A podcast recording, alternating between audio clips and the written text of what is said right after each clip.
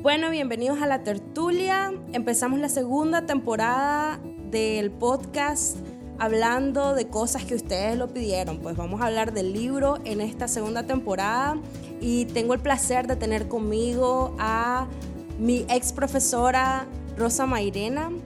Ella fue mi docente y este, me impartió comunicación y lenguaje 2.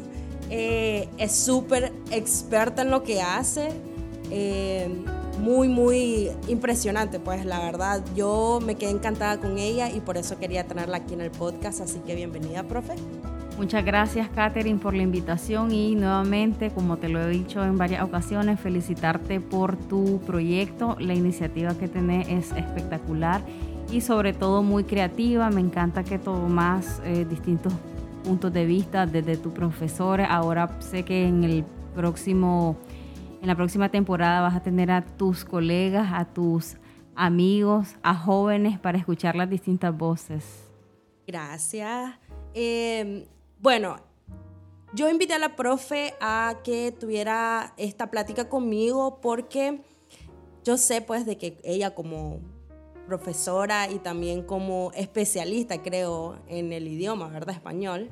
Em, ella em, sabe mucho pues de lectura, de libros, probablemente nos puede dar ahí unos pointers acerca de cómo podemos empezar a leer, a los que no, nos gustaría leer un poco más tal vez, o cómo podemos mejorar eh, diferentes aspectos de, qué sé yo, de redacción, de, de, comunicación, de todo pues, a través de la lectura. Entonces, no sé si tal vez nos dice un poquito acerca de usted, qué hace, qué le apasiona. Llevo de experiencia en la docencia de educación superior aproximadamente unos 6, 7 años. Ahora también estoy trabajando en educación media, entonces continúo con esa mi vocación porque mi formación como tal no es la docencia, pero ese ha sido el camino en el que he puesto mis pies y en el que sigo sobre la marcha. Em, ¿Qué más hago? Soy apasionada, así me describo yo, de la lingüística. He sido correctora de textos durante más de 10 años, entonces también ese otro trabajo me ha permitido leer diferentes artículos, diferentes autores, no solamente eh, autores nicaragüenses, sino también eh, otros internacionales, prosa científica, y básicamente eso es a lo que me dedico. Eh, algo que me encantó de la profesora es que, fíjense que al menos yo, para entrar a la universidad, yo pasé cinco años sin estudiar. Yo salí de la secundaria y me tomé ese break, pues. Y cuando yo entré a la universidad y vi comunicación y lenguaje, me di cuenta que horrible era mi ortografía, qué horrible era incluso este, mi gramática, no tenía, había perdido todas estas cosas que muchas veces pensamos que porque lo vemos en secundaria ya es suficiente, ya luego ya no nos dedicamos a querer mejorarlo o a continuar incluso.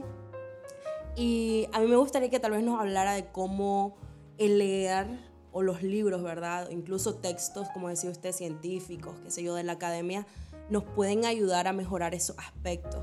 Porque la tecnología nos lo facilita, entonces, detrás de una computadora todo el mundo sabe dónde poner los acentos y todo, porque te los, hasta te los recomienda, pues. Pero cómo, eh, cómo leer, pues, nos puede ayudar a, mejorar esos aspectos de, de nuestra redacción y eso. Básicamente la ortografía entra por la vista, entonces al estar vos en contacto con las letras te va apropiando de manera intuitiva de la forma de escribir de las palabras. ¿Qué pasa? Como decías, no siempre estamos leyendo de manera atenta, entonces descuidamos un poco esa parte. Igual eh, he notado que hay muchas dificultades en los usos de los signos de puntuación, sobre todo ahora que tenemos la influencia del inglés. Eh, uno de ellos que yo siempre percibo es que estamos utilizando mal la coma, porque en inglés eh, sí se usa para, por ejemplo, en las cartas, los encabezados, pero en español no, en español son los dos puntos.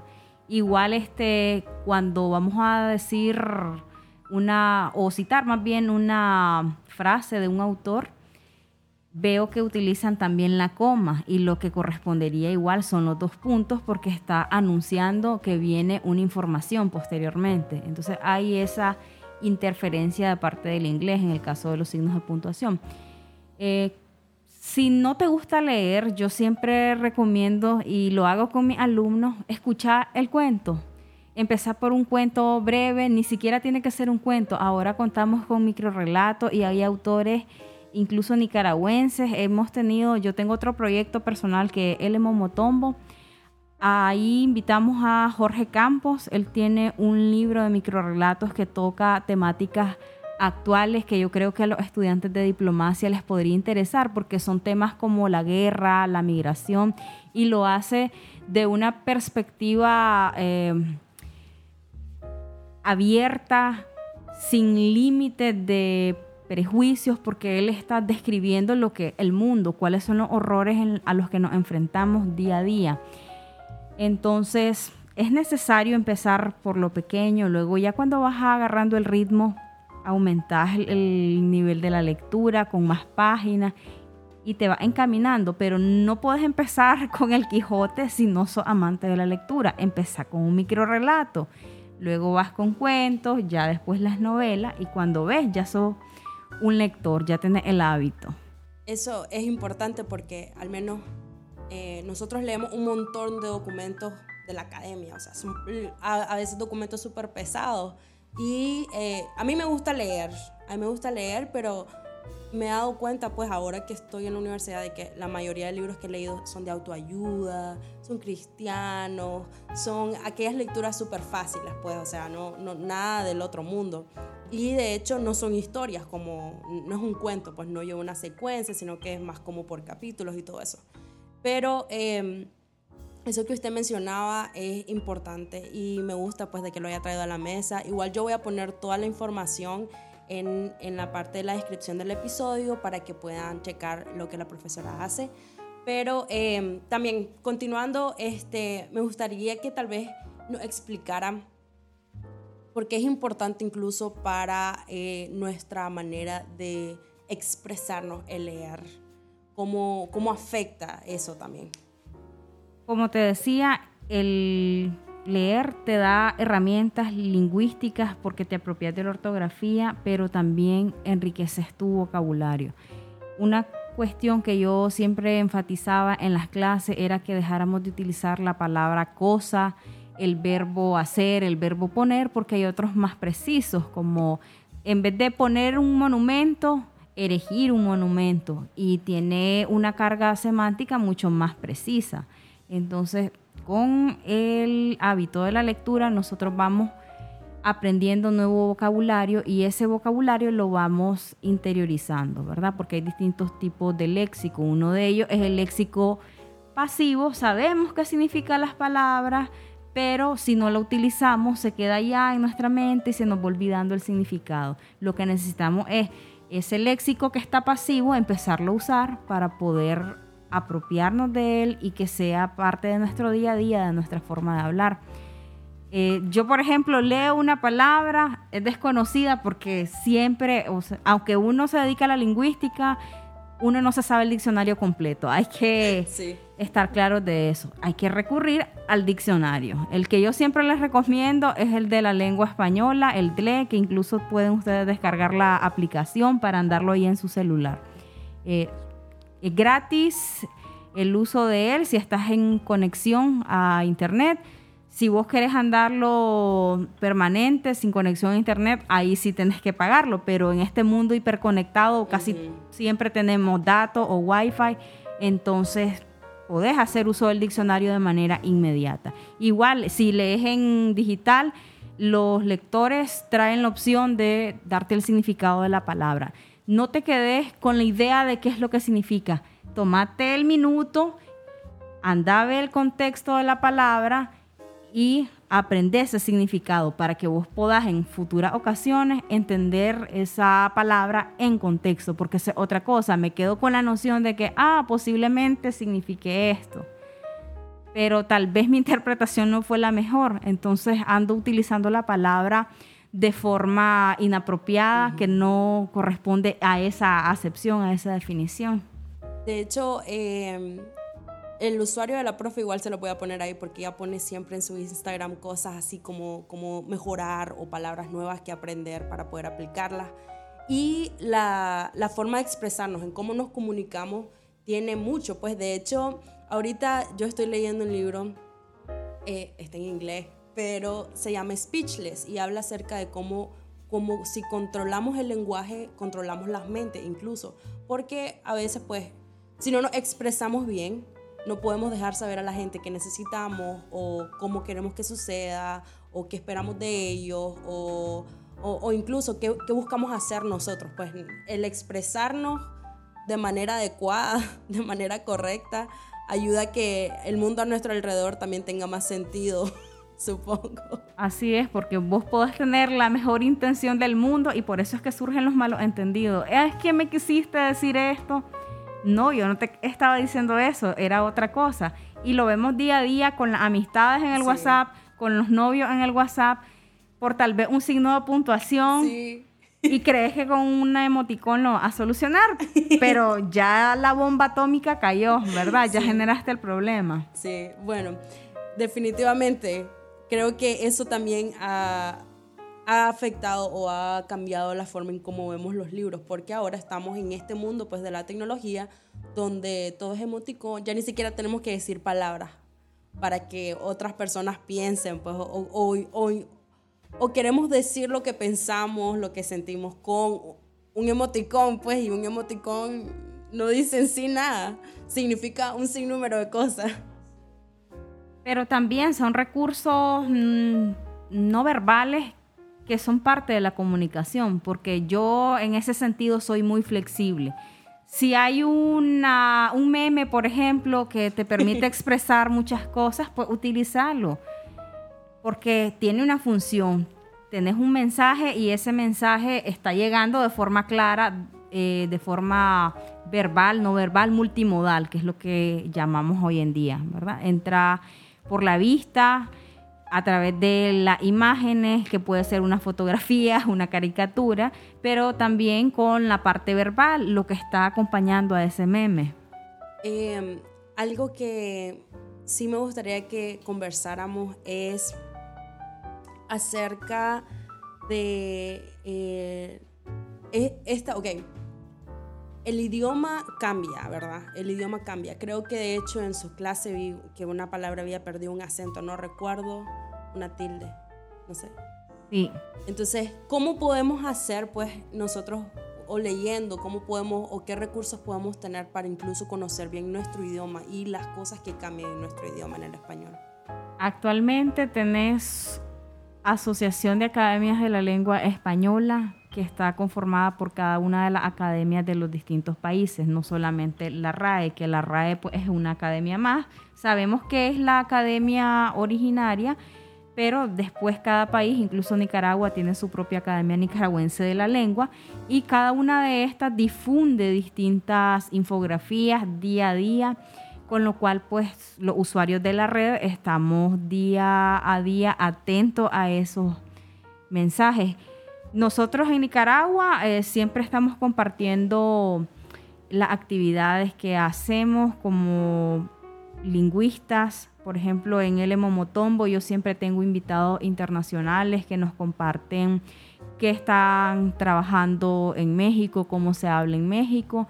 No es tal vez nuestra intención ser muy normativos, pero sí planteamos ahí las diferencias, porque también hay que cambiar esa mentalidad de que si yo hablo de vos, estoy hablando mal. No, para nada. Ahorita, aprovechando que estamos en este mes patrio, Eh, ok, eso es importante. De hecho, creo que una de las cosas que, que sí, para a veces para sonar profesionales o para querer, no sé, sonar inteligentes, lo que sea, nos apropiamos de otras cosas, pues de, de, vocabulario incluso. A mí me pasa un montón, pero eh, es porque tal vez sí leo bastantes cosas en inglés, pues, y a veces es como que la cabeza no, no, me hace switch. Eh, pero eso de, de, apropiarse, porque yo he visto incluso acá en Nicaragua a veces que cuando hay algún orador que está dando, qué sé yo, una plenaria, cátedra, y em, habla así, como muy alónica, por decirlo así. Hay, hay gente que piensa como, ala, qué poco profesional, eso no se escucha bien, y, tal vez es porque simplemente está tomando, qué sé yo, palabras que aquí pues son muy propias. Y eso está totalmente bien, pues, ¿no?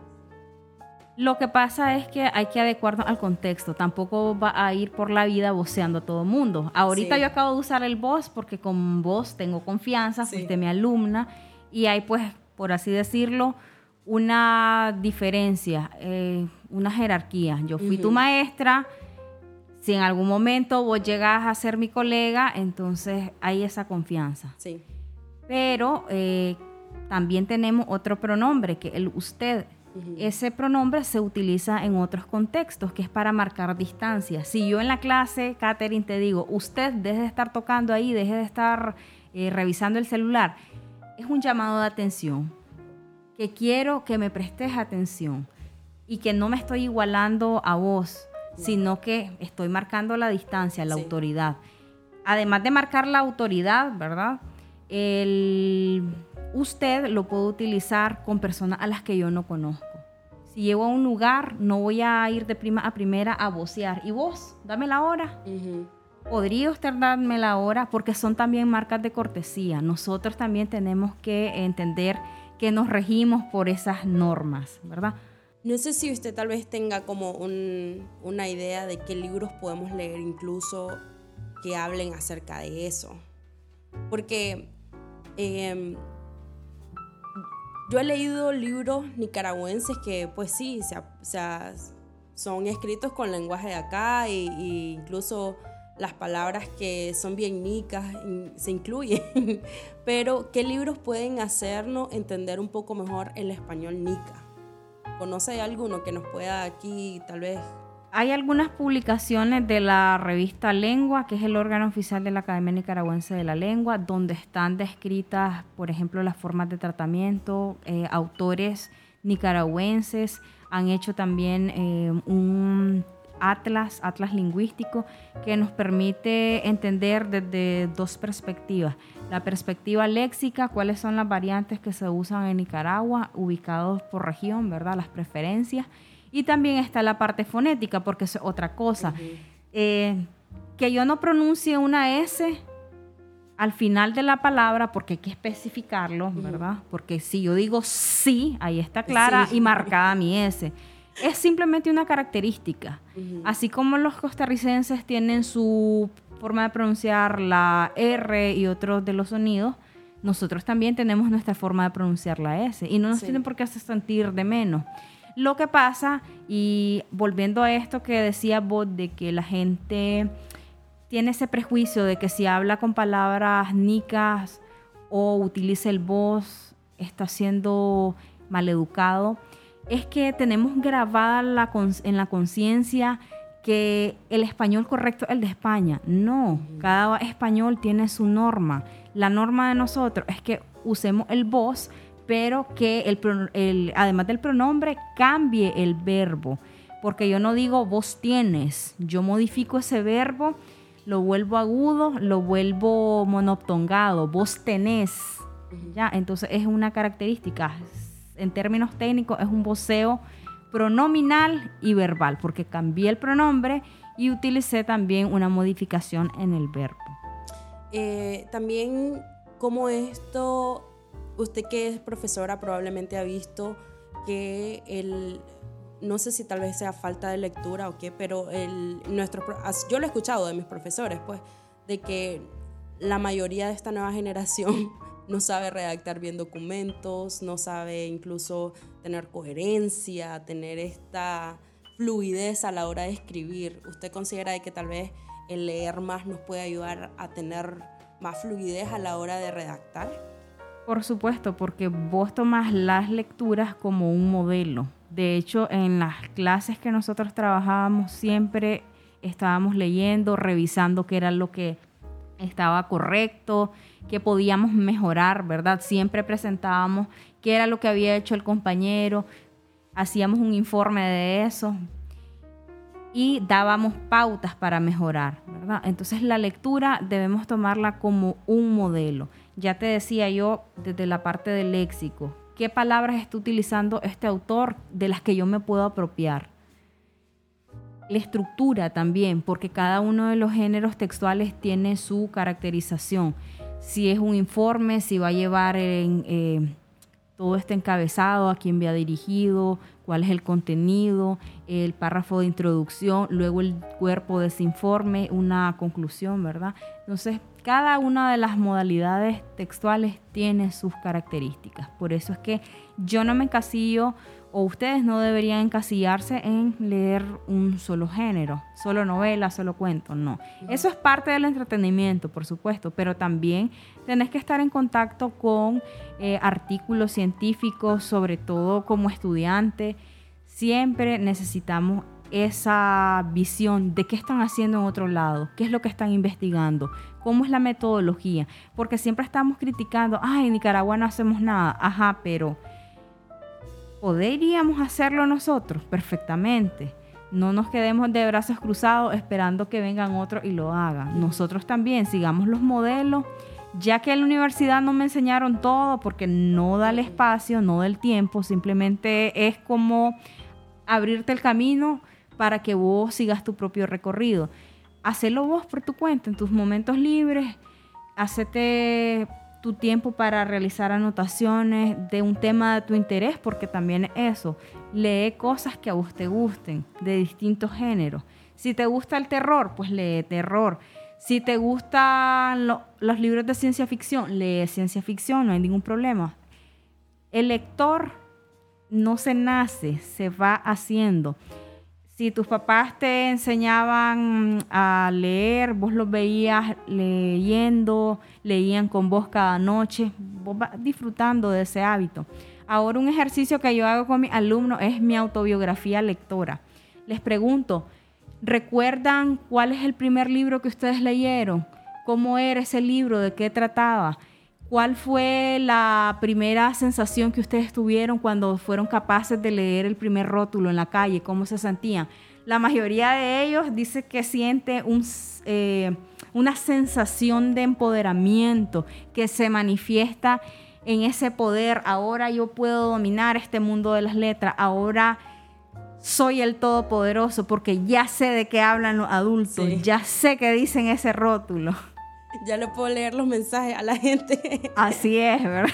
Así es mi sobrinito. Él acaba de aprender hace poco. De hecho, creo que este año ya empezó a leer mucho más fluido. Entonces, estaba con él y tenía el celular ahí cerca y me dice, ¿por qué le estás diciendo eso a no sé quién? Y yo, ¿y de ahí qué pasó? Y me dice, es que ahora ya puedo leer los mensajes de la gente, me dice. Entonces, es como si te da como ese acceso.